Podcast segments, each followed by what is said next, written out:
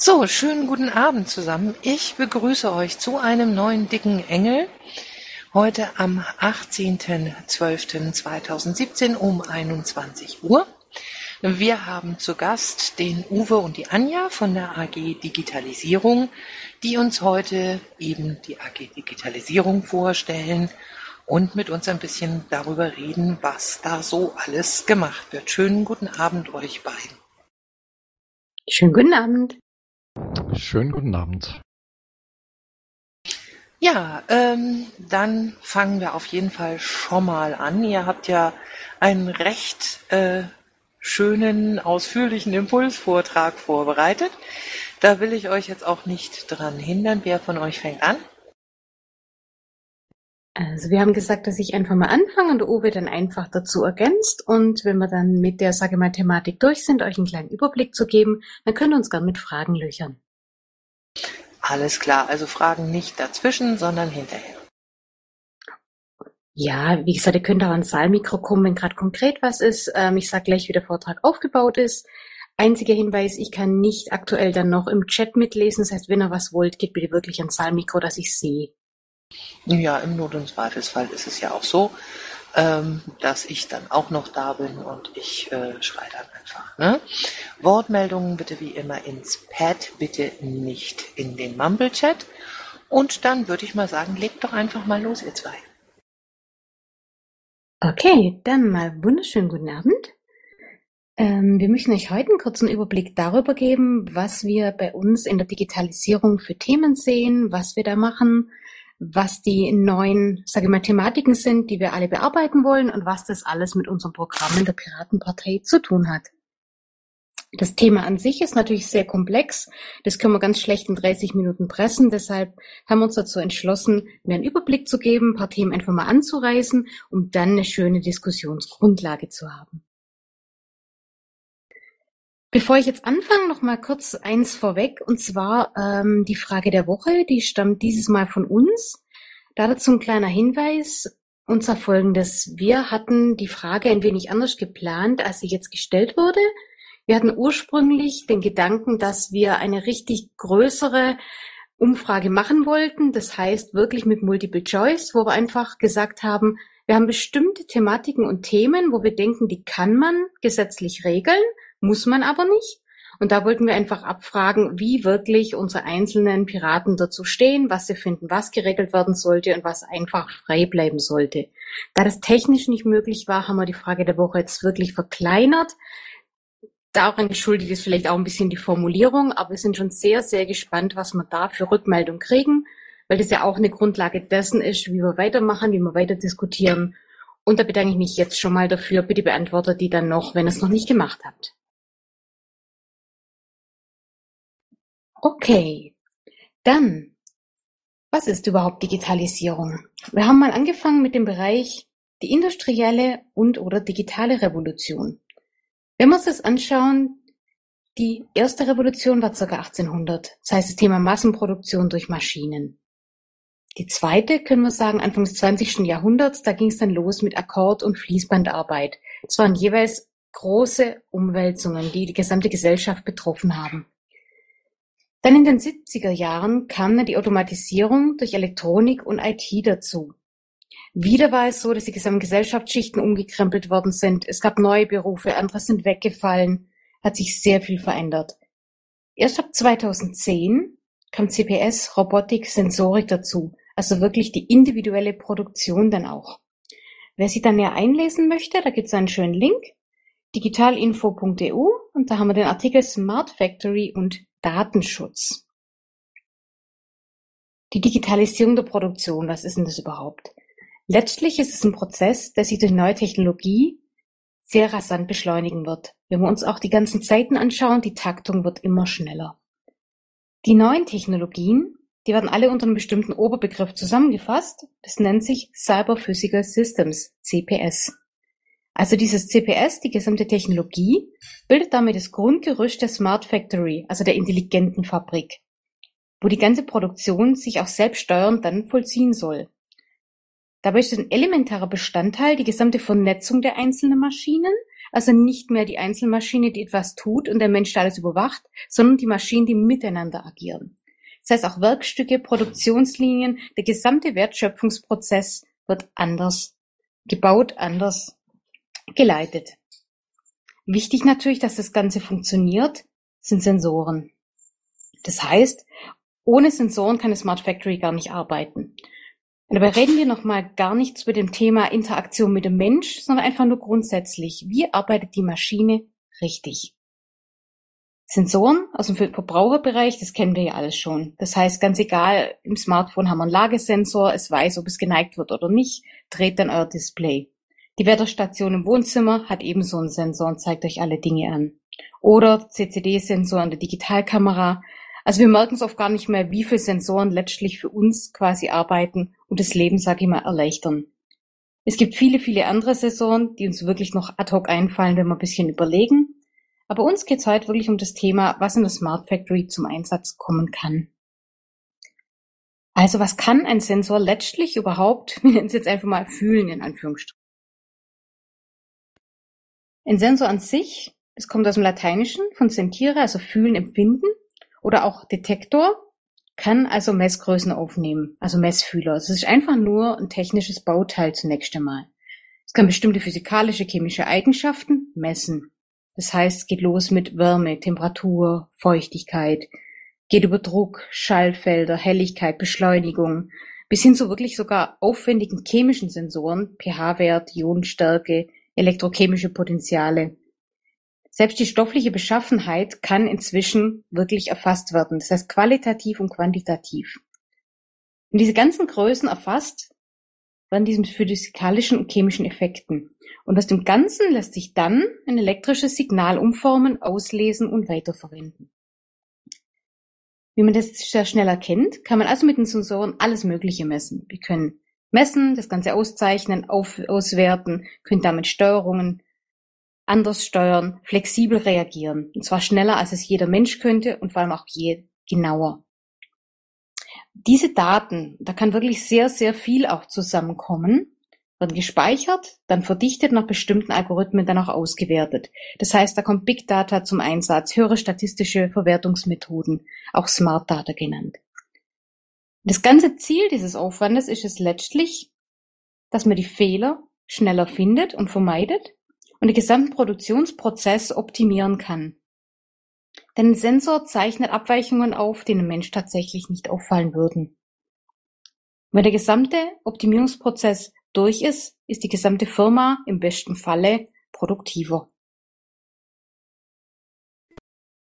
Und kommen wir natürlich zum Wichtigsten, dem Faktor Mensch. Oft wird ja gesagt, der Faktor Mensch ist ja oft der Fehlerfaktor. Aber darauf wollen wir jetzt gerade gar nicht hinaus. Der Faktor Mensch ist in dem Sinn auch ein Partner dieser Maschinen in einer Smart Factory. Selbst wenn wir eine voll vernetzte, vollautomatisierte Firma haben, ist es immer noch ein Mensch, der eine Steuerung überwacht. Es ist ein Mensch, der Dinge an- und abschaltet. Es wäre noch ein ganz, ganz weites Stück des Weges zu sagen, dass das nicht mehr notwendig wäre. Es werden also immer noch Mitarbeiter notwendig sein und selbst wenn sie nur die Maschinen begleiten. Es kann sein, dass sie die Produktionsstrecke zum Beispiel Aufzeichnungen machen oder in peripheren Geschäftseinheiten gibt es auch die Unterstützung. Das heißt, wir haben eine Datenbrille, die den Mitarbeiter nur unterstützt, aber die Brille selber wird nicht die Arbeiten tun. Sie kann aber zum Beispiel ein dritter Arm sein bei komplizierten, schwer zugänglichen Bauteilen oder wenn es wirklich zu gefährlich werde, mit den Fingern was zu tun. Dann kommen wir auch gleich zum Bereich der Wearables, also der Dinge, die wir anziehen können.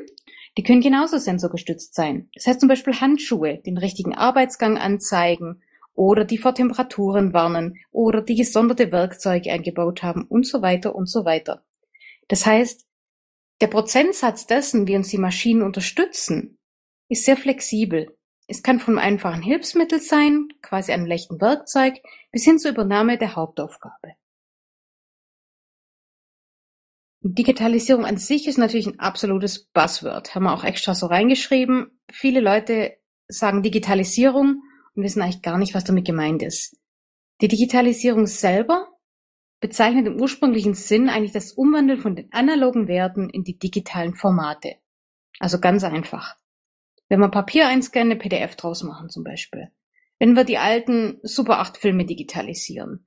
Wenn wir wirklich Fotos einscannen oder sogar noch die alten Dias, solche Dinge. Oder ihr habt eine Schallplatte, macht MP3 draus. Das ist Digitalisierung.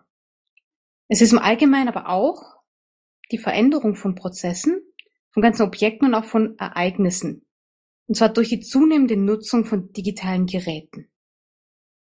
Im Grunde ist es also eine digitale Transformation. Eine digitale Transformation wird auch digitaler Wandel genannt. Das bezeichnet letztlich einen fortlaufenden, in digitalen Technologien begründeten Veränderungsprozess.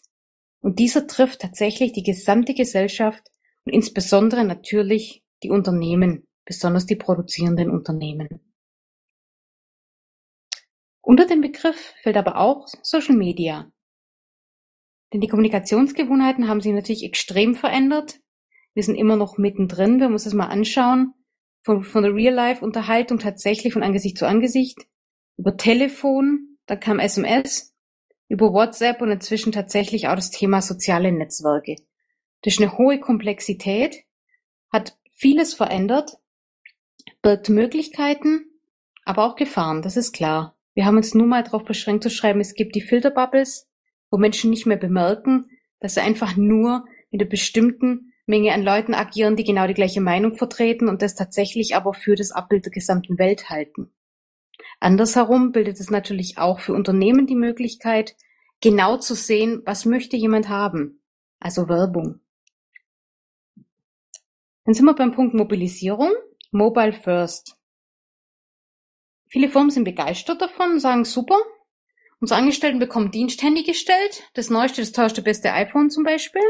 Die Angestellten sind begeistert, nehmen das gerne an, sind aber dann aber auch jederzeit erreichbar. Das hat Vorteile, das heißt, man kann auch mal ein Homeoffice machen, ähnliches, aber auch Nachteile, wenn man sagt, man ist ständig erreichbar, man kommt gar nicht mehr runter, selbst im Urlaub nicht mehr. Da ist dann tatsächlich auch die Verantwortung nicht nur des Einzelnen, sondern auch der Firmen zu sagen, Vorsicht, welchen Weg wollen wir gehen wie weit wollen wir den gehen. Das Gute ist, alle Informationen sind sofort zur Hand.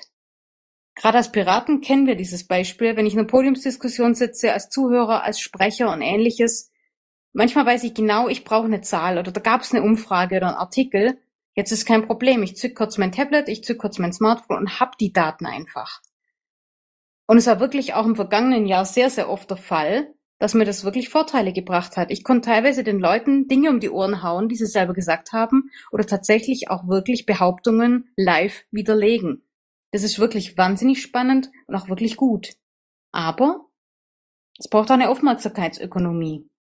Das heißt, man muss aufpassen, dass man sich nicht von der Menge an Taten auch überrennen lässt.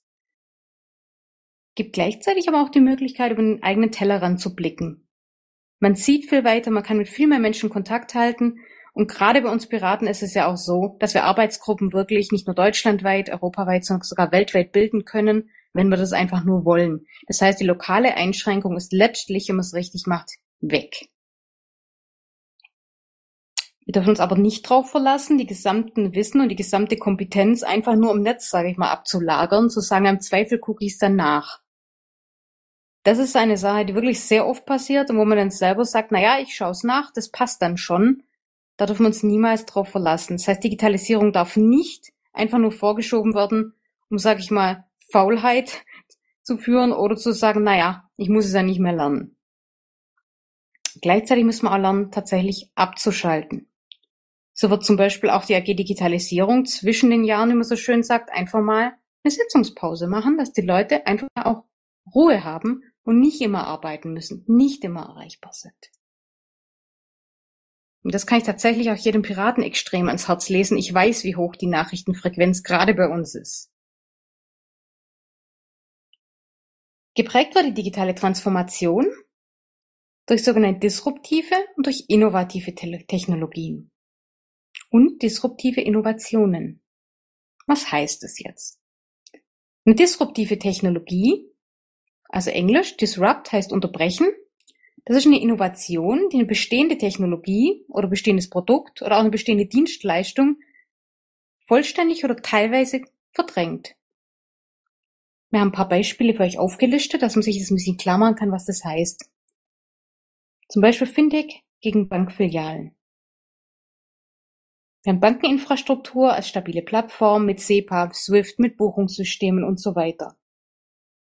Oder die PSD2-Direktive der EU. Wenn wir beim Thema Blockchain mal reinschauen, es gibt keine Intermediäre mehr. Jeder kann seine eigene Bank sein.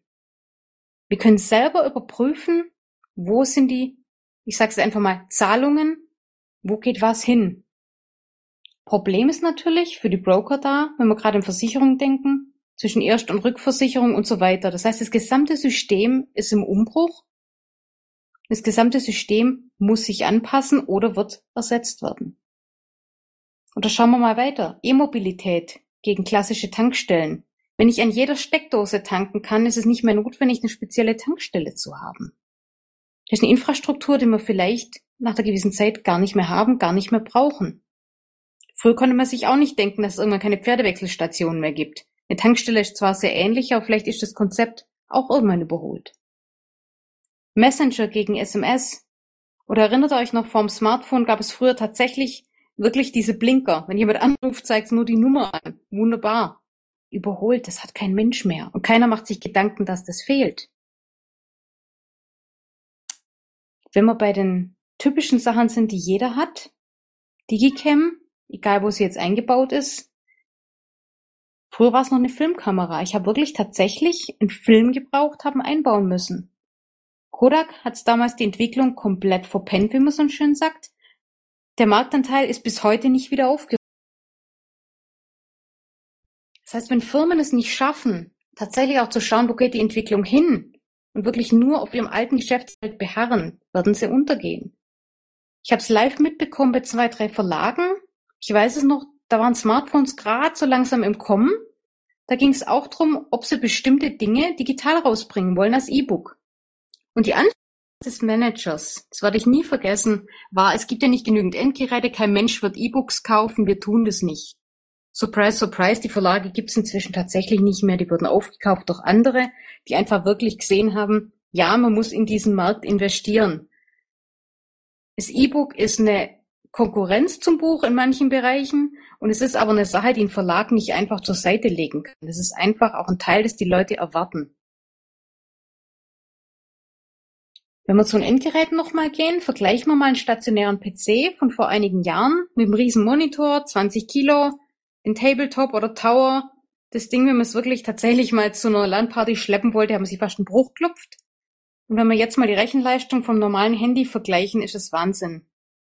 Es gab mal eine Untersuchung, ein Standard-Smartphone von heute könnte angeblich faktisch die Mondlandung berechnen wie die damaligen Rechner. Und das ist schon eine krasse Entwicklung. Microsoft hat es wirklich damals auch total verschlafen, ist damit aus dem Markt der mobilen Betriebssysteme und Smartphones raus. Und das obwohl damals das Betriebssystem Windows Mobile das, innovativste am Markt war. Wieder mal verpennt. Analog ist auch das Thema bei Nokia, die haben Milliardengrad fabriziert, obwohl sie immer noch Patente haben aus dem großen Deal. Wer sich die Entwicklung der Alternativen angeschaut hat, ich habe zum Beispiel ein Yolla-Smartphone, das war damals auch aus einer gewissen Nokia-Pleite raus entstanden, die Firma. Das hat es zwar einen kleinen Markt, aber die machen innovative Dinge und sind tatsächlich mehr am Puls der Zeit als ihre Ursprungsfirma, die sie ausgegliedert hat. Dann schauen wir weiter zum Thema Filme und Streaming. Gut, eine VHS kauft sich keiner mehr. CD und DVD wird teilweise auch weniger. Streamingdienste sind einfach geschickter. Das heißt, ich will Dinge oft gar nicht mehr besitzen. Ich will sie gar nicht physikalisch haben. Ich möchte einfach nur schauen und nutzen können. Ich brauche die DVD nicht im Regal, wenn ich es nur ein, zweimal schauen will. Das sind ganz andere Möglichkeiten, die auch ein ganz anderes Nutzungsverhalten bringen, das es früher einfach gar nicht geben konnte bedeutet auch damit, dass Digitalisierung letztlich auch andere Bedürfnisse erzeugt und auch andere Bedürfnisse befriedigen muss wie früher. Wir uns die Möglichkeiten alle anschauen und mal schauen, wie darüber berichtet wird, ist euch sicher auch schon eins aufgefallen. Es ist oft so, dass immer wieder gesagt wird, juhu, wir machen alles, was technisch machbar ist, ohne Rücksicht auf Verluste. Und dann kommt eine zweite Fraktion, die schreit um Gottes Willen der Datenschutz und Himmel. Und da hat man wirklich so eine Spaltung, dass man sagt, entweder wir machen alles oder wir machen gar nichts. Und genau da müssen wir als Piratenpartei intelligenter sein. Wir müssen sagen, die digitale Transformation ist etwas, das tatsächlich stattfindet. Und wir müssen das gestalten. Wir müssen nicht Ja oder Nein sagen, wir müssen sagen, wie wir es nutzen und wo wir mit dieser Gestaltung hingehen wollen. Dass wir alle was davon haben. Die AG hat mal eine schöne Mindmap vorgestellt, um euch auch mal zu zeigen, in welche Bereiche das Ganze reingeht. Unter digitalinfo.eu slash mind-map könnt ihr euch die mal anschauen. Und da sieht man wunderschön, Digitalisierung ist überall. Wir wandeln uns auch von der Industrie letztlich zur Wissensgesellschaft. Wissen ist das Interessante, Wissen ist bares Geld. Das heißt Gesundheit, Bildung, egal wo wir hinschauen, es ist wichtig zu wissen, nicht nur wo sind Kunden, sondern auch wie sind Produkte notwendig, wann sind sie notwendig und so weiter und so fort. Das heißt, innovative Auswirkungen, was gibt es Neues, was gibt es mehr oder die disruptiven Auswirkungen, was fällt denn weg, was brauchen wir eben nicht mehr. Was meinem Thema jetzt natürlich sehr entgegenkommt, ist das Thema Datenschutz und IT-Sicherheit. Die Digitalisierung ist eine Riesenchance für die Meinungsfreiheit und gleichzeitig aber auch die größte Gefahr. Und das ist irgendwo auch das Kernthema von uns Piraten, weswegen ich auch so drauf rumreite, dass wir gestalten müssen.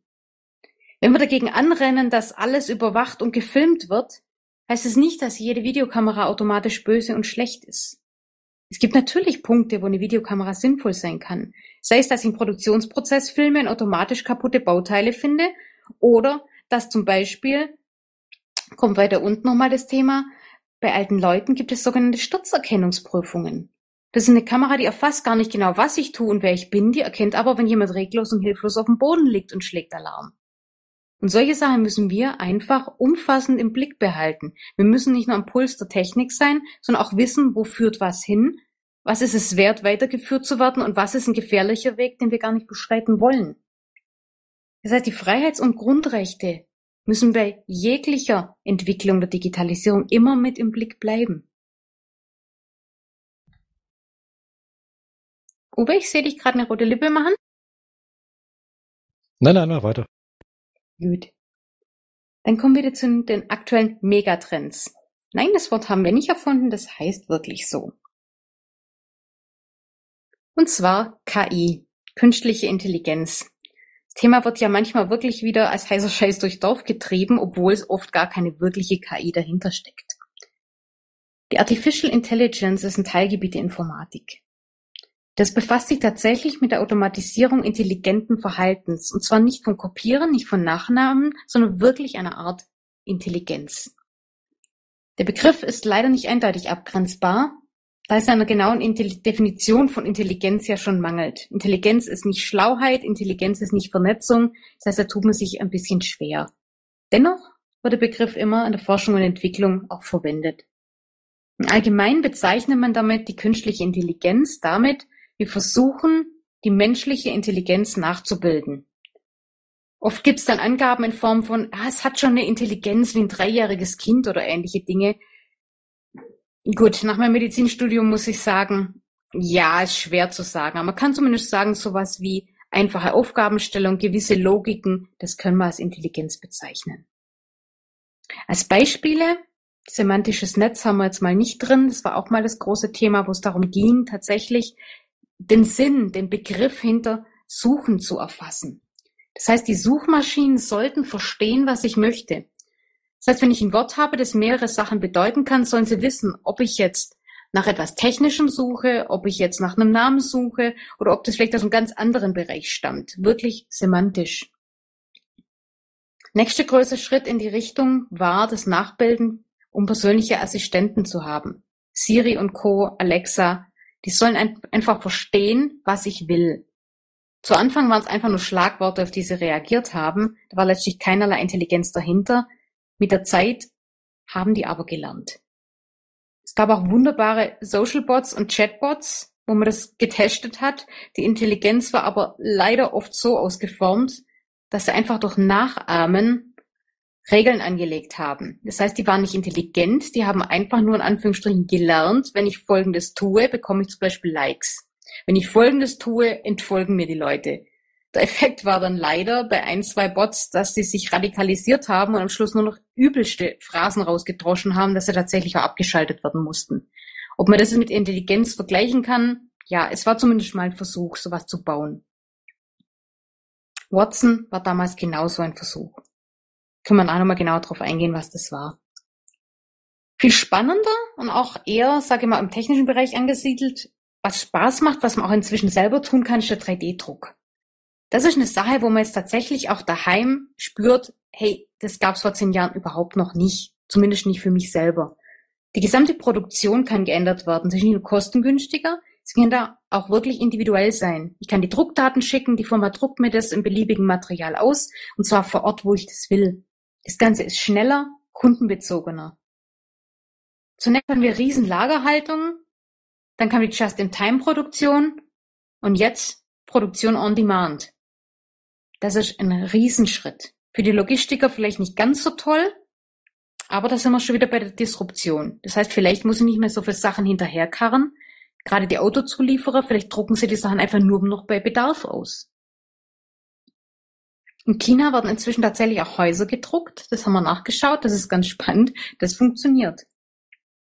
Produkte wie Ersatzteile sind natürlich sehr praktisch. Das heißt, wenn die Daten einmal ordentlich digitalisiert sind, kann ich auch für ältere Modelle noch das passende Ersatzteil bekommen. Es muss nicht mehr vor Ort beim Händler sein. Es wird auch niemals ausverkauft sein. Wunderbar wird das ganze Sache erstmal beim, bei der Medizin. Das heißt, Beispiel Zahnersatz, automatisches Vermessen in der Praxis, und zwar viel genauer, als es jeder Gipsabdruck sein könnte und auch übrigens viel angenehmer. Der 3D-Drucker druckt es aus und damit passt es wirklich exakt. Und die Maßzahlen, die solche 3D-Drucker bilden können, sind wirklich inzwischen auch so gut. So genau kann das keine kein Laborant mehr herstellen. Sehen wir wieder die Problematik, der zahntechnische Laborant wird entweder überflüssig oder muss nur noch leichte Nacharbeiten machen. Das sind alles Dinge, die das gesamte Berufsleben, die Gesellschaft verändern. Ich brauche vielleicht eher einen ITler, der sich darum kümmert, dass meine ganzen Drucker funktionieren, dass meine Daten da sind, als dass ich zwei, drei Laboranten brauche, die die Dinge gießen, umformen und formen und machen und tun. Kommen wir zum Bereich Machine Learning. Das maschinelle Lernen ist ein Teilgebiet der künstlichen Intelligenz. Das ist ein Oberbegriff für die künstliche Generierung von Wissen aus der Erfahrung. Das heißt, das System lernt tatsächlich aus Beispielen. Wir müssen es trainieren. Das heißt tatsächlich so. Und hinterher kann es dann nach der Lernphase Dinge verallgemeinern. Aus der Robotik kennt man das zum Beispiel, wenn die lernen, Gesichter zu erkennen und die Menschen richtig anzusprechen zum Beispiel. Wichtig ist eben, dass es nicht einfach nur aus einer Datenbank dumm gefüttert wird. Ich erinnere an gewisse pseudo-intelligente Chatbots der FDP im Wahlkampf. Die waren überhaupt nicht intelligent, das weil die Datenbank auf Schlagworte reagiert hat. Hat übrigens sehr viel Spaß gemacht, die zu ärgern. Sondern es muss tatsächlich Muster und Gesetzmäßigkeit aus den Lerndaten selber ableiten. Dann ist es Intelligenz. Es geht letztlich darum, die ganzen Daten intelligenter zu verknüpfen, um Zusammenhänge zu erkennen, die man vorher nicht gesehen hat. Daraus kann man Rückschlüsse ziehen und neue Vorhersagen treffen. Beispiel ist dabei die neuronalen Netze, automatisierte Diagnoseverfahren, zum Beispiel sehr spannend bei der Medizin, Epidemiologie, wenn es darum geht, zum Beispiel Ebola bricht aus, wir haben viele Daten, vielleicht können wir schneller und besser herausfinden, wo ist der Herd, wo kommt es her oder bei neuen Krankheiten, wie wird denn das übertragen? Wetterdaten. Wir haben viel mehr Sensoren, viel genauere Daten und viel schnellere Rechenmethoden als früher. Und wir werden natürlich anspruchsvoller, das ist auch klar. Der Bedarf an genaueren Vorhersagen steigt. Urbanisierung, Smart City, Begriff hat jeder schon gehört. Beim Einsatz von der Informationstechnologie, mit der verstärkt zu erhebende Daten verarbeitet werden, werden auch die gesamten Funktionen der Stadt effizienter gesteuert und da reden wir nicht von einfachen Dingen wie einfach nur eine Ampelsteuerung. Letztlich kann die gesamte City aus vernetzten Sensoren selbstständig auf Dinge agieren. Kann Daten erheben, diese verarbeiten, Prozesse steuern. Einfachste Beispiel Parkleitsysteme. Wenn die Stadt genau weiß, dass zum bestimmten Zeitpunkt immer die Leute zum Einkaufen kommen, können sie die Parkleitsysteme entsprechend so schalten, dass die Leute intelligent zum Beispiel auf die Parkhäuser verteilt werden. Oder die Straßenleuchten reagieren angepasst. Sie reagieren entweder darauf, dass Menschen kommen, oder sie schalten runter, wenn sie eben nicht benötigt werden. Das Ganze arbeitet dann natürlich zusammen. Thema WLAN, E-Autos und so weiter und so weiter. Wenn wir weiterdenken, der autonome Verkehr, wir haben jetzt schon wieder eine Teststrecke in Baden-Württemberg genehmigt bekommen. Das bedeutet weniger Individualverkehr. Es kann eine Lösung oder einen Umbau des ÖPNV darstellen. Vielleicht werden später Taxis ohne Taxifahrer notwendig. Müll. Den USA geht es zum Beispiel um das Thema der Füllstand. Die Mülltonne meldet, ob sie voll ist und der Müllfahrer bekommt seine Route optimiert. Er muss nicht überall mehr vorbeifahren. Ist ein Vorteil. Andersrum weiß natürlich dann die Firma, wie viel Müll ich wann wie wo produziere. Ich erinnere nur dran an das Theater mit Smartmetern, wo es darum ging, ich habe dann automatisch auch eine Erfassung dessen, wann die Bewohner normalerweise daheim sind, wann sie konkret daheim sind, aber auch wann sie im Urlaub sind. Was, wenn es jeder einfach so auslesen kann, auch die Gefahr von Einbrüchen wiederbringt. Das heißt immer auch das Thema Datenschutz nicht vergessen, wenn es um sowas geht. Das heißt, welche Daten, durch wen, wie und kann ich als Benutzer tatsächlich entscheiden, wer die bekommt. Das ist ja das Elementare, auch gerade bei dem autonomen Fahren. Die Autos erfassen durch so viele Sensoren so viele Werte, wir müssen auch noch entscheiden können, wen geht es was an. Vorher hatte ich den Sturzsensor kurz erwähnt. Silver Society heißt hier das Stichwort. Da geht es tatsächlich darum, Assistenzsysteme auch für die alternde Bevölkerung darzustellen. Ganz exotisch war das Beispiel immer aus Japan, wo es hieß, ja, irgendwann hat jeder seinen persönlichen Roboter und kann das Leben besser machen. So sehr man darüber gelacht hat, inzwischen gibt es tatsächlich viele Entwicklungen in die Richtung, die schon sehr gut funktionieren. Es gibt sogar Exoskelette für Leute, die eigentlich nicht mehr laufen können oder nicht mehr die Kraft haben, beziehungsweise das Gleichgewicht, und es gibt ihnen eine Form Lebensqualität und Autonomie einfach zurück. Das war auch die Digitalisierung, die das ermöglicht hat, mit Robotik und Sensorik. Die Bildung wird verändert. Das heißt, Fortbildung kann ich jetzt tatsächlich, wie wir es ja auch immer machen, online machen. Ich muss nicht einen Tag lang anreisen, Tag lang abreisen, alle Leute in den Raum reinförchen. Ich kann es tatsächlich im Mumble machen, nur eine Präsentation und so weiter. Das heißt, weltweite Fortbildungen sind überhaupt gar kein Problem mehr und gleichzeitig kein ökologischer Supergau. Wäre natürlich auch spannend für gewisse Treffen von Staatsoberhäuptern, wenn es ums Thema Umwelt geht, mal zur Abwechslung nicht jeden anreißen zu lassen. Aber gut. Kommen wir zum großen Block Politik. Letztlich sind wir ja eine Partei und nicht einfach nur Nerds, die Spaß dran haben, miteinander zu reden und uns eigenen Kreis zu drehen. Es braucht für die Digitalisierung teilweise ganz neue Rechtsgrundlagen, weil Dinge, die jetzt möglich sind, zu der Zeit, als die Gesetze gemacht wurden, noch gar nicht existent waren. Wichtig ist dabei einfach Rahmenbedingungen zu schaffen, die die Entwicklung nicht von vornherein hemmen, aber uns auch nicht, sage ich mal, an die Industrie gleich verkaufen. Da geht es dann auch um das Thema, wie wird was finanziert. Das heißt, kann ich sagen, ich mache einen Standard für offene Daten, die anonymisiert dann auch zu nutzen sind? Oder sage ich, jeder Hersteller nimmt einfach, was er will und muss auch niemand darüber informieren, was er erfasst? Es ist ein Riesenspielfeld, auf dem noch viel zu wenig getan wird. Beim Thema Bildung. Pflichtfach Informatik steht bei unserem Programm drin und das nicht ohne Grund. Wir wollen nicht lauter Informatiker ausbilden, aber wir wollen, dass sich jeder auch im digitalen Zeitalter zumindest mal, sagen wir mal, informiert bewegen kann. Als informierter Bürger auch weiß, was ist ein Rechner, was sind Daten, was kann ein Netzwerk tun und was nicht. Und wenn ich jetzt manchmal sehe, dass tatsächlich gefordert wird, einfach nur Tablets in die Schulen zu stopfen, sage ich, hat das überhaupt nichts mit Digitalisierung oder Informatik zu tun. Da wird den Kindern beigebracht, auf eine App zu drücken und das war's.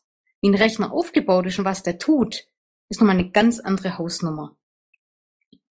Wir können aber mit solchen Technologien den Unterricht individualisieren.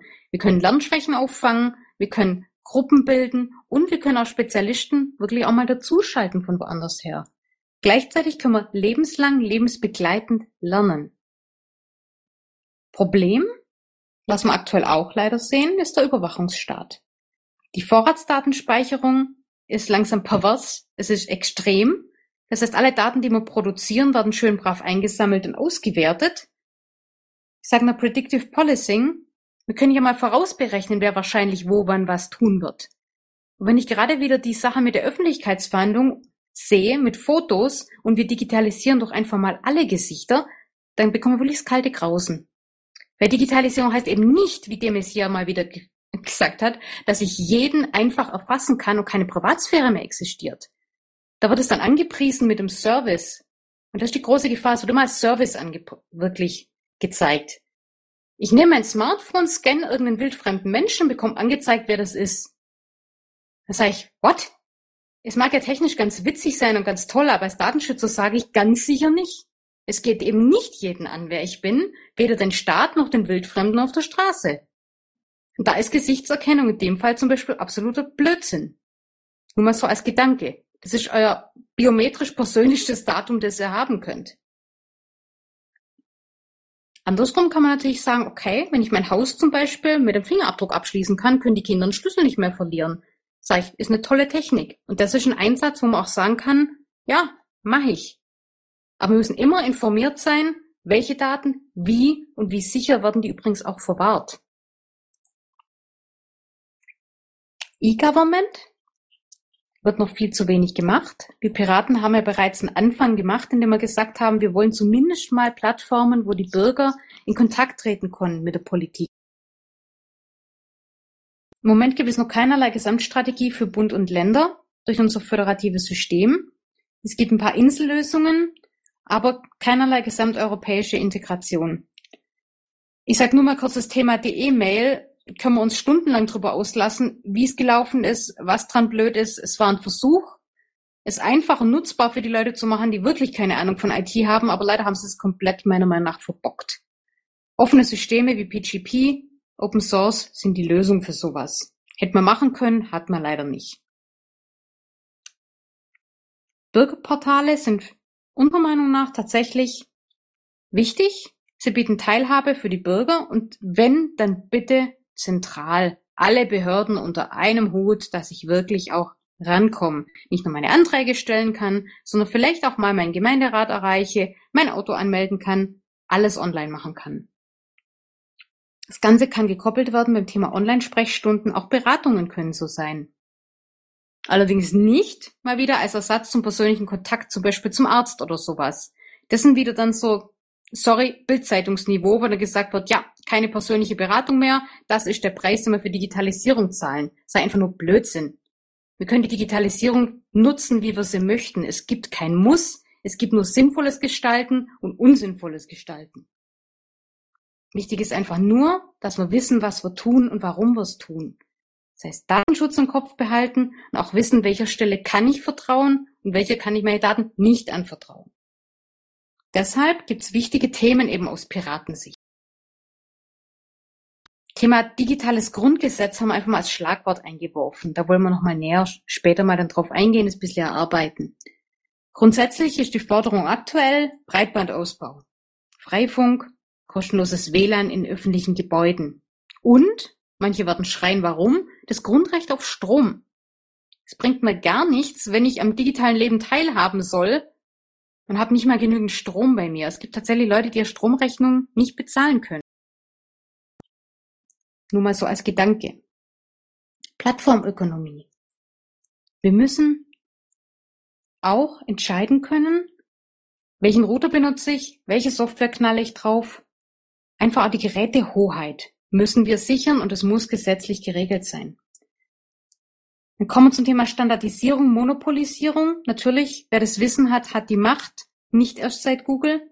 Das heißt, die Hoheit über die Daten und Geschäftsprozesse schafft auch einen Wissensvorsprung und damit große Vorteile in den Geschäftsfeldern. Einzelhandel heißt es natürlich, wer sein Geschäftsmodell nicht umstellt, hat kaum Überlebenschancen. Thema Überlebenschancen, Gesundheit und Pflege wird durch Digitalisierung komplett umgekrempelt. Ich kann jederzeit die Daten des Patienten einsehen, kann vielleicht später auch Pflegeroboter einsetzen zur Unterstützung der Pflege. Das sind Dinge, die erst in der Entwicklung sind. Beim Studium haben wir es damals gesehen, da ging es noch um das Thema, na ja, ein Pflegeroboter wird was sein, wo die Leute aus dem Bett wuchtet und wieder rein. Später können die aber vielleicht auch intelligent Tabletten verteilen. Das Ganze muss intelligent sein. Wir brauchen Open Source Algorithmen, dass ja auch jeder überprüfen kann, dass wir sichere Software haben. Und es muss ethisch tatsächlich auch überprüft sein. Predictive Policing, Unschuldsvermutung. Es geht einfach darum, dass jemand nicht aufgrund eines Algorithmus und einer Wahrscheinlichkeit dann tatsächlich eingeknaschtet wird. Das hat nur Minority Report, haben die meisten wahrscheinlich auch gesehen. So weit ist es gar nicht mehr weg. In der Arbeitswelt müssen wir darauf achten, dass wirklich die Arbeitnehmerrechte nicht eingeschränkt werden vor lauter Begeisterung über die neuen Technologien. Homeoffice ist toll, die Leute ständig zur Erreichbarkeit zu zwingen, ist es nicht. Zum Thema Roboter nehmen uns die Arbeit weg, kann man herrlich streiten übrigens. Das IAB sagt, dass in den nächsten zehn Jahren durch Digitalisierung 1,5 Millionen Jobs wegfallen und 1,5 Millionen neue hinzukommen. Andere Studien behaupten wiederum, dass es die erste große Revolution sei, die mehr Jobs vernichten würde, als sie produziert. Einfach mal Gedanken darüber machen, wie in Anführungsstrichen gefährdet der eigene Job ist, durch Automatisierung wegzufallen. Was spannend ist, wo sich auch die meisten Experten einig sind, im Gegensatz zu bisherigen Prognosen, wo es hieß, naja, die einfachen Arbeiten fallen weg, heißt es jetzt sogar, dass mehr die Mittelschicht betroffen sein wird. Denn die Technologie kostet Geld und es lohnt sich in manchen Sektoren einfach noch überhaupt nicht. Wie gesagt, lebenslanges Lernen fordern wir auch, dass es tatsächlich gefördert wird, dass der Mensch nicht nur muss, sondern auch kann. Dass ich am hohen Alter noch sage, okay, ich mache noch diese und jene Fortbildung. Wir wollen da auch staatliche Unterstützung haben als Piraten. Und zwar durch neue Lernmethoden. Ich weiß nicht, ob er MOOK kennt. Massive Online Courses. Ich kann mich tatsächlich in Uni-Vorlesungen reinsetzen. Kostenlos, umsonst, öffentlich. Prima. Das sind Dinge, die gab's früher nicht, die gibt's jetzt. Und diese Technik müssen wir fördern. Smart Home, nur noch kurz angesprochen, dann komme ich zum Ende. Intelligenter Kühlschrank ist witzig, kann einfach ein Service sein. Intelligentes Haus kann es auch, aber ich muss entscheiden, was ich an- und abschalte. Ich möchte vielleicht, dass die Heizung automatisch rauf und runter fährt. Ich will aber nicht, dass ein Alexa Tower da sitzt und jedes Wort mithört und auf dem Server spielt. Sind wir wieder beim intelligenten Nutzer. Wir brauchen Regeln, wir brauchen eine Information des Verbrauchers, welche Daten, wie, wo, wann, durch wen und wie kann ich es entscheiden. Und dann haben wir einen Schutz der Daten, wir haben eine ordentliche IT-Sicherheit und nutzen die Digitalisierung zu unser aller Vorteil und werden nicht von ihr überrollt, wie es manchmal behauptet wird. So, das war jetzt mein kurzes Schlusswort. Ich hoffe, ich habe euch jetzt nicht erschlagen. Dann löchert uns mal. Vielen Dank. Ja, erstmal danke an dich. Ähm, mal einmal kurz aus dem Pad der Hinweis, das ist ein sehr anspruchsvoller und gleichzeitig verständlicher Vortrag. Ähm, man findet ihn genial. Ähm, das ist doch schon mal eine, ein sehr schönes Lob, finde ich. Okay, dann habe ich Sabine am Mikrofon. Ja, Ganz kurz. Anja, ich komme gerade vom äh, Kreistag mit meiner digitalen äh, Rede zum Haushalt und bin begeistert von dem, was du da eben erzählt hast und finde das richtig klasse. Ich, ich, möchte Lutz auch und wir möchten das bitte schriftlich haben. Nicht, dass wir das klasse finden, sondern das, was du da gesagt hast. Ähm, das lässt sich ganz einfach machen, weil das Lob muss ich weitergeben. Das stammt nicht alles von mir, ganz im Gegentum. Die AG Digitalisierung arbeitet tatsächlich als intelligenter Schwarm zusammen und dieser Vortrag wurde auch von der AG zusammengestellt und den Text gibt es bereits als, sag ich mal, lange, lange, lange Liste und das können wir euch natürlich zur Verfügung stehen, stellen. Richtig, Uwe? Na klar. Gelesen. Ja, prima. Wir sind ja auch Mitglied dieser AG und finden das, wie gesagt, die Arbeit sowieso richtig gut. Danke. Dankeschön. Jo, das Vortragspad ist jetzt auch in unserem heutigen äh, Dicker Engelpad verlinkt in der Zeile 14 für alle, die es gerne nachgucken möchten. Okay, mehr Fragen.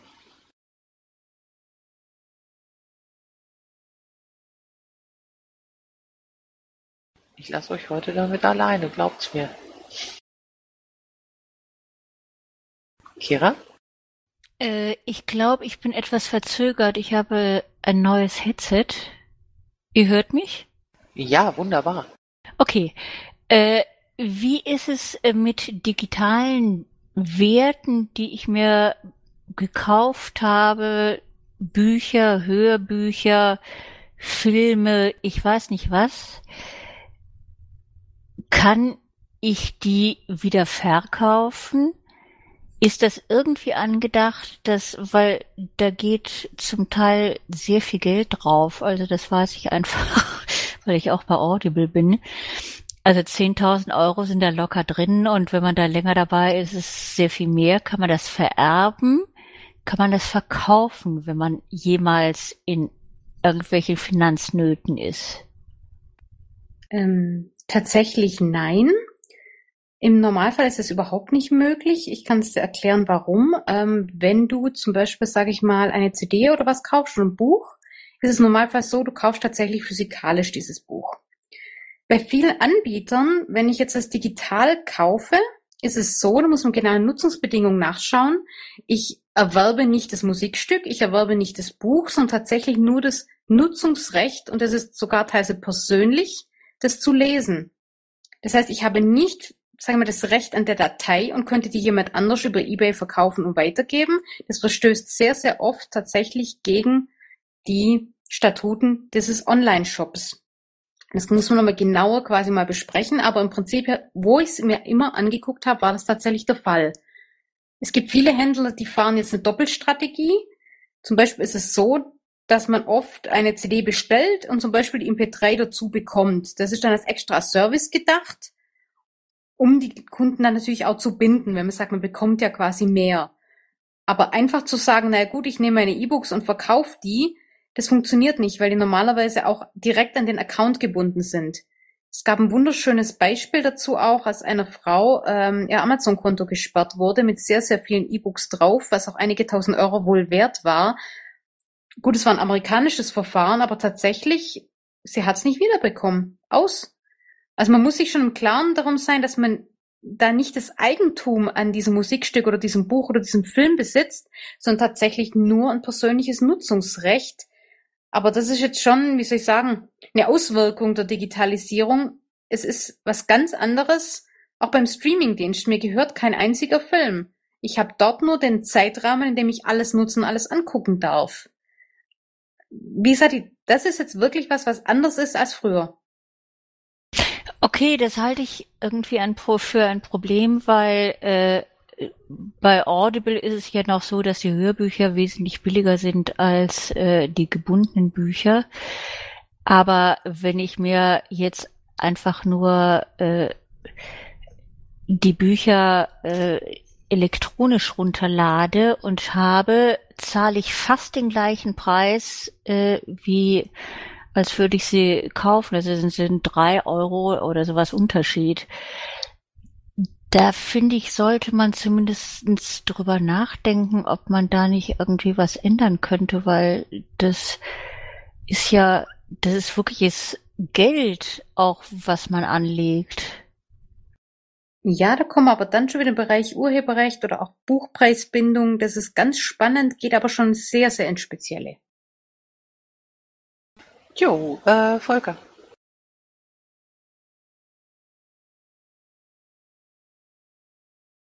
Volker?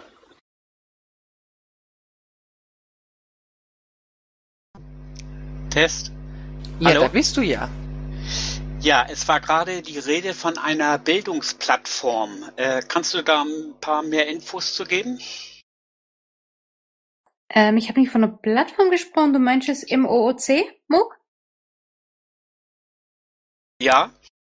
Äh, das ist keine Plattform, das ist ein Prinzip. Ein Moment. Es bedeutet Massive Open Online Course. Das bezeichnet also kostenlosen Online-Kurse, die auf Universitätsniveau meistens sogar sind, aber es ist keine Plattform, die diese Fortbildungen anbietet. Das ist nur ein Grundprinzip. Okay. Und ähm, wann tagt äh, das nächste Mal die AG ähm, Datensicherung beziehungsweise Datenschutz? Datenschutz ist äh, eine mit uns äh, verwandte sozusagen AG. Die war jetzt das letzte Mal am 7. Dezember. Die treffen sich alle vier Wochen und die AG Digitalisierung trifft sich alle zwei Wochen, allerdings erst wieder nach Dreikönig. Wie gesagt, wir durchdringen ja so viele Bereiche mit Digitalisierung, dass wir mit vielen anderen AGs zu tun haben, aber nicht verwechseln. Datenschutz ist eine eigene AG. Es wird sich auch jetzt in Kürze die AG Netzpolitik gründen, die rein die netzpolitischen Themen abdenkt. Wir sind Digitalisierung. Immer donnerstags, 21 Uhr, alle zwei Wochen. Okay, also äh, AG Digitalisierung tagt wann jetzt? Das nächste Mal? Oh, Uwe, hilf mir. Das ist direkt nach Dreikönig der Donnerstag. Was ist denn das? Dreikönig oh. ist sechster erst oder? Am 11.01. das nächste Mal. Okay, danke. Jo, dann sind wir jetzt bei Sabine. Jo, ich wollte eben noch mal zu Kira was sagen, weil das Problem haben wir ja schon lange. Wenn ich mir ein Buch kaufe, dann ist das, äh, gehört das Buch mir. Äh, ich kann aber mit dem Buch nicht hingehen und öffentlich irgendwo eine Lesung machen. Ich kann es nur im privaten Kreise vorlesen. Genauso wie ich äh, Schallplattenmusik von Schallplatten oder CDs, die mir gehören, nicht im öffentlichen Raum spielen kann, da muss ich GEMA-Gebühren zahlen. Also wir haben ein Urheberrecht was erstens 500 Jahre alt ist, zweitens in die äh, Digitalisierung oder in das digitale Zeitalter äh, sowieso nicht passt, wo also tatsächlich eine ganze Menge zu überarbeiten ist. Und äh, insofern äh, ist es tatsächlich sehr kompliziert und schwierig. Genau, also viele Prinzipien müssen umgedacht werden. Ähm, es gab ja auch das Prinzip, dass man sagt, na ja, wenn ich jetzt ein Buch kaufe, will ja vielleicht mein Partner das auch lesen und der hat ja auch noch ein Tablet. Das wird ja versucht damit zu machen, dass man sagt, okay, man kann es auf fünf Geräten zum Beispiel nutzen und ähnliches. Kann man sagen, okay, ist ein Kompromiss. Aber wenn wir mal an das Thema äh, Büchereien denken, dann wird schon haarig. Weil im Moment ist es so, sie haben ein oder zwei Exemplare gekauft, die leiht man aus, bringt sie zurück und gut ist. Was mache ich jetzt mit digitalen Kopien? Dürfen die dann nur drei, vier, fünf Stück davon verleihen oder so viel sie wollen oder gar nicht? Da gibt's noch richtig Zoff bei der Thematik. Weil letztlich, äh, wenn man sagen, man macht es unbegrenzt, wäre das ja quasi ein kostenloser Streamingdienst, wenn es so weitergeht. Will natürlich auch wieder keiner, der damit Geld verdienen will. Das heißt, da müssen wir einfach kreativ auch mal ansetzen und sagen, okay, was will die Gesellschaft, was braucht sie und wie können wir das umsetzen, dass sowohl die Urheber davon leben können, aber andererseits nicht weniger möglich ist. Weil ein E-Book kann ich tatsächlich keiner Freundin oder so jemand ausleihen. Ist so. Okay, Christoph. Äh, Hallo. Weißt du, ist das technisch möglich, äh, dass ich solche Dateien, wenn wir jetzt gerade bei, äh, bei dem Gedanken der Online-Bibliothek oder der, der Digitalbibliothek bleiben, äh, dass ich solche Dateien nach einer gewissen Zeit selbst vernichten oder unbrauchbar machen? Äh, es gab beispielsweise mal CDs mit irgendeiner so Säure drin, die konnte man ein, zwei Mal an, beziehungsweise DVDs, die konnte man ein, zwei Mal angucken und dann waren die unbrauchbar, weil kaputt. Ähm, sowas müsste man doch im digitalen Bereich auch machen können. Dann leihe ich mir ein Buch in Anführungszeichen aus, kann es vier Wochen lesen und danach ist die Datei nicht mehr zu brauchen. Ja, sowas geht im Prinzip schon. Es gibt technische Einschränkungen, dass man so schon sagt, man kann es nur so und so oft äh, zugreifen oder bis zum bestimmten Datum. Aber ganz ehrlich, es gibt genauso Möglichkeiten, es doch verfügbar zu haben. Also ja, sowohl als auch. Es gibt diese Technik und es gibt genauso die Umgehungen, so wie es immer schon war. Gut, danke. Ja, ähm, ich habe dann noch mal was zum Thema Informatik als Pflichtfach. Ähm, unter Informatik versteht ja grundsätzlich jeder was anderes. Es ist ja nun auch definiert. Ähm, wie stellen wir uns das dann vor mit einem Informatikunterricht für Grundschüler ähm, oder für die ähm, ja äh, für die Sekundarstufe 1, also für die jüngeren äh, Kinder in der weiterführenden Schule. Kann ich gern was dazu sagen oder die Semi, weil sie aus dem Bereich Bildung kommt?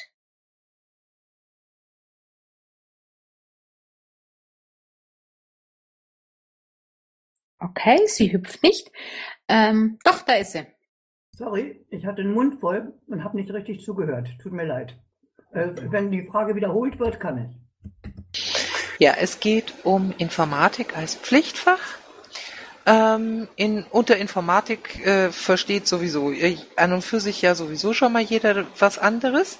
Im Moment in den Schulen wird äh, unter Informatik äh, verstanden Umgang mit äh, Word und wenn du Glück hast noch Excel.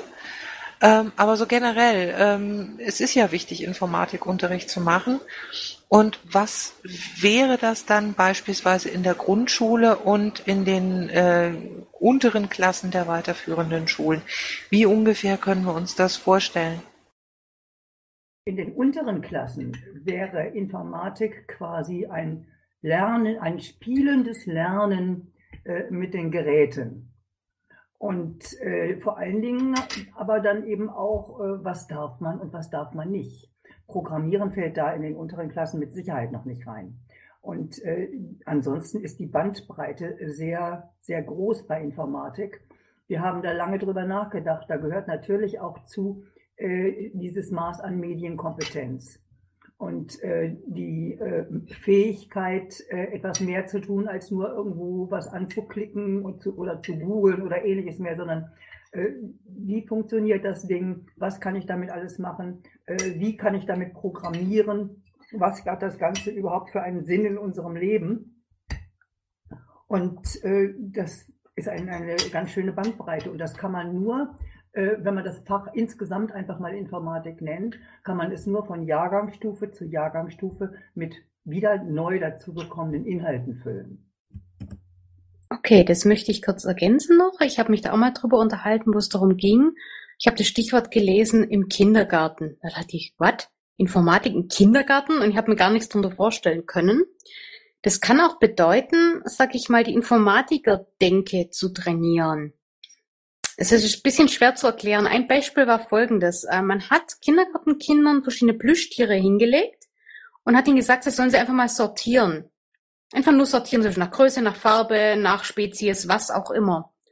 Und die Kinder haben selbstständig angefangen, sozusagen Algorithmen zu entwickeln. Erst sortiere ich die großen, dann oder ich sortiere die erstmal nach der Farbe und später habe ich es dann einfacher und hat denen dann auch erklärt, wie man sich durch solche Denkspiele das Leben auch erleichtern kann.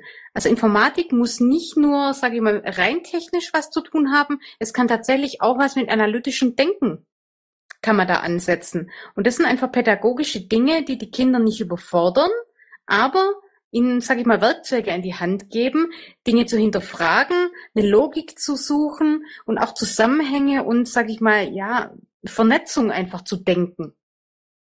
Ja, äh, schwer danke, danke, Anja. Darf der Lutz was dazu sagen? Selbstverständlich. Das Problem ist, dass wir in der Schule nicht lernen, konsequent einzelne Schritte eines komplexen Prozesses zu lernen. Ich habe in meinen Lehrveranstaltungen an der Uni in Berlin meine Studenten, und das waren immerhin äh, Diplomstudenten, gefragt, wie seid ihr denn heute Morgen hierher gekommen? Und die waren nicht in der Lage, einfach zu sagen, was sie gemacht haben, sondern sie sagten, ich bin aufgestanden. Habe ich gesagt, wie aufgestanden? Und dann haben wir mal versucht, das runterzubrechen auf linkes Bein aus dem Bett oder rechtes Bein auf dem Bett. Und Pantoffeln an oder nicht Pantoffeln an. Das wird einfach nicht gelehrt und insofern haben wir ein wahnsinniges Problem, diese Prozesse sauber zu definieren und dann hinterher zusammenzusetzen. Und das können wir dann nämlich auch programmieren. Und wenn wir das aber nicht auseinandernehmen können, können wir es auch nicht programmieren. Ja, genau, das ist ein super Beispiel. Ähm, bei uns war es zum Beispiel so, als wir mit Programmieren angefangen haben, war unsere erste Aufgabe tatsächlich Prozessbeschreibungen zu üben. Da ging es darum, stell dir vor, es existiert ein Haushaltsroboter und der soll Spaghetti kochen. Schreib dem Anweisungen runter. Tatsächlich einfach nur normaler Sprache, sowas wie nimm Topf, tu Wasser rein, wenn Wasser kocht, dann, dass man auch das Thema Schleifen, Bedingungen und sowas lernt. Das ist tatsächlich diese Denke. Aber bevor wir zu weit abdriften, ganz wichtig, wir haben eine Sammlung gemacht äh, an Themen und Thematiken, die wir als AG Digitalisierung angehen möchten. Das ist ein Trello-Board Da kann jeder, der interessiert ist, auch gern was beitragen. Wenn er sagt, hey, ich bin Spezialist für dieses und jenes oder ich habe da eine Thematik, die ihr euch dringend angucken sollt, äh, beteiligt euch daran bitte. Der Uwe haut euch den Link rein. Da würden wir uns sehr drüber freuen, weil wir können auch nicht alle Bereiche nachdenken. Wir können nicht alles wissen. Das heißt, da brauchen wir tatsächlich auch die Rückmeldung von allen, die sagen, hey, ich habe da eine Idee, ich habe da Spezialwissen, füttert uns als AG, wir brauchen es. Ja, das war doch mal ein ganz fabelhaftes Schlusswort und wir haben eine Punktlandung hingelegt. Ähm, ich bedanke mich ganz, ganz herzlich bei euch beiden, Uwe und Anja, ähm, fürs Hiersein, für den Vortrag, der wirklich ganz fantastisch war. Ich behöre, bedanke mich bei allen Zuhörern und Fragestellern und wünsche euch dann noch einen richtig schönen Abend.